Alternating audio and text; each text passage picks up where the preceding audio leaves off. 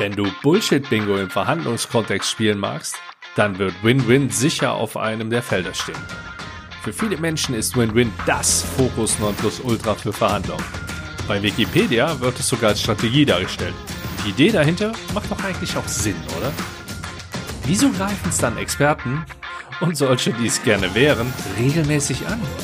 Ob Win-Win auch für dich und deine Verhandlung funktionieren wird und wie du ein Dilemma, das entsteht, wenn du Win-Win durchziehen möchtest, überstehen kannst. Das erfährst du in dieser Episode, damit du bald eins kannst. Besser verhandeln.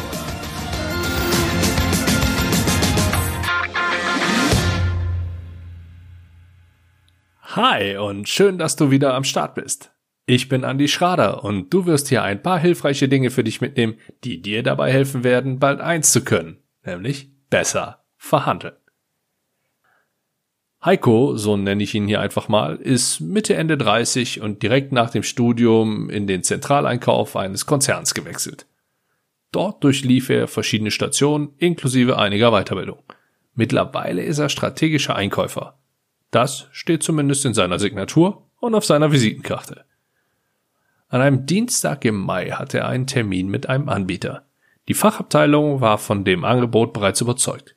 Der Leiter der Fachabteilung kam mittags extra noch in Heikos Büro. Heiko, das Angebot wird unschlagbar sein. Wir müssen mit denen zusammenarbeiten. Bitte verärger die nicht. Das ist extrem wichtig für uns, waren Sätze, die er in dem Gespräch zu hören bekam. Vielleicht sollte ich an dieser Stelle erwähnen, dass Heiko zuletzt einige Deals blockiert hatte, da er sich mit der anderen Seite einfach nicht auf die Konditionen einigen konnte.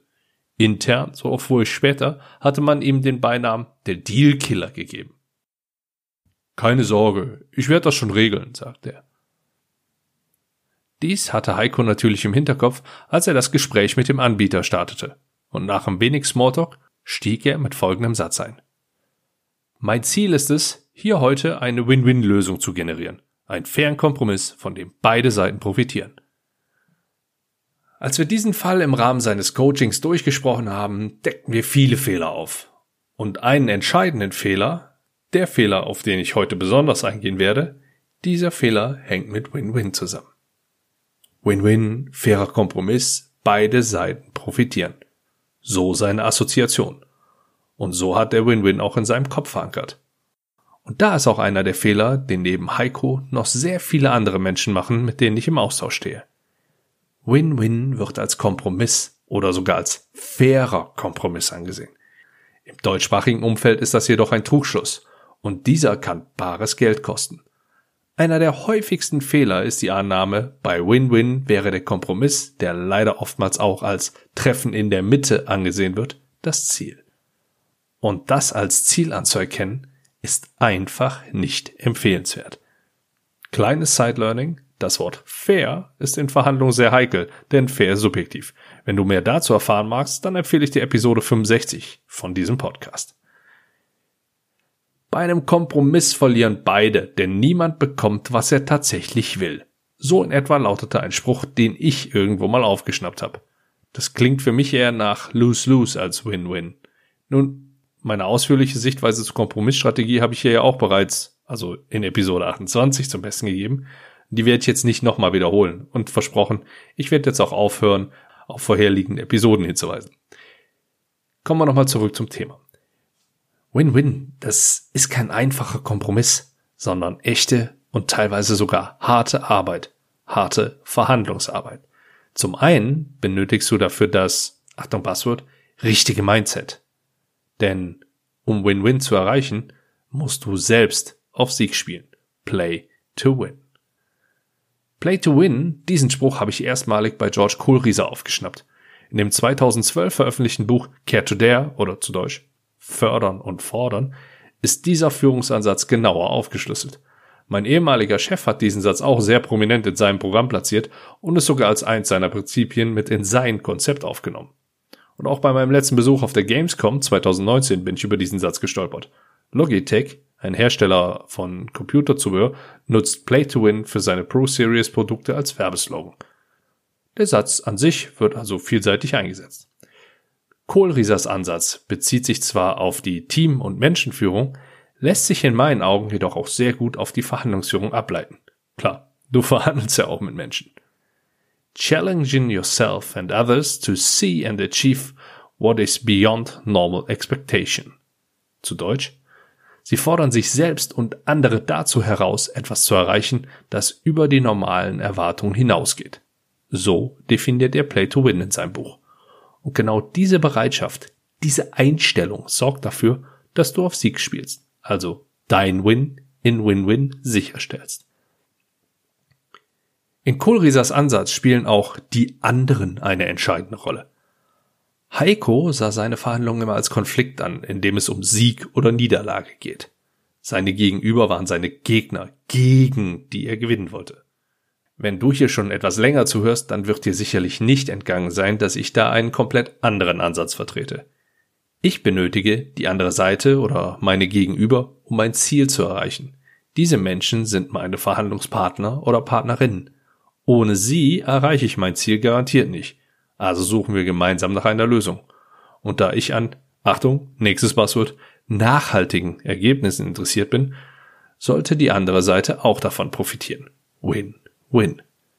Und da ist auch schon direkt wieder die Verbindung zum Play-to-Win-Ansatz. Ich fordere und fördere mich selbst und andere. Das geht auch in Verhandlungen.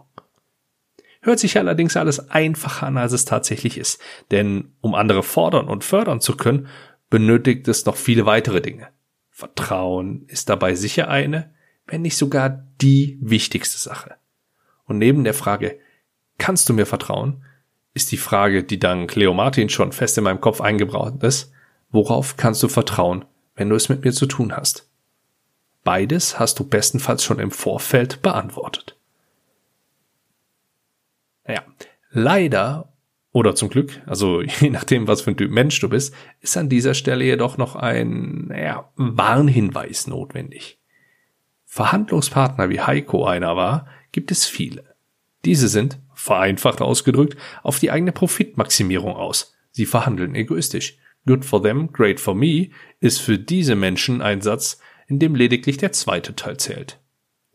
Begegnest du solchen Menschen in Verhandlungen und versuchst mit einem, ich nenn's mal, provokanten, naiven Win-Win-Ansatz die Verhandlungen zu führen, dann wirst du mit dem Ergebnis vermutlich nicht glücklich werden. Und wenn sich dir diese Frage stellt, dann befindest du dich im Negotiators Dilemma, wie Slacks und Sibinius in The Manager as Negotiator bezeichnen. Um dieses Dilemma zu lösen oder es gar nicht erst aufkommen zu lassen, sind einige Schritte wichtig. Kurz und knapp, starte kooperativ, nicht zu druckvoll. Und wenn dir auffällt, dass die Kooperation nicht auf Gegenseitigkeit beruht, ist es an der Zeit, selbst etwas Druck aufzubauen, Grenzen aufzuzeigen, härter zu verhandeln. Dies zahlt direkt auf mehrere Konten ein.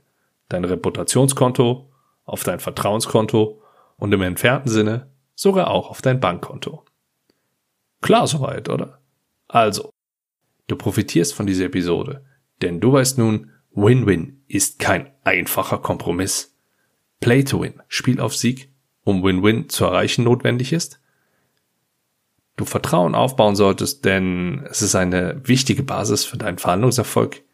Du auf das Negotiators Dilemma achten solltest und es lösen solltest, wenn du drin bist.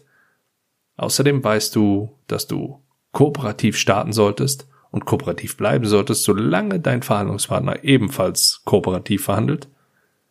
Du die Härte und den Druck erhöhst allerdings erst, wenn der kooperative Ansatz nicht auf Gegenseitigkeit beruht und du Care to Dare von George Kohlrieser lesen solltest.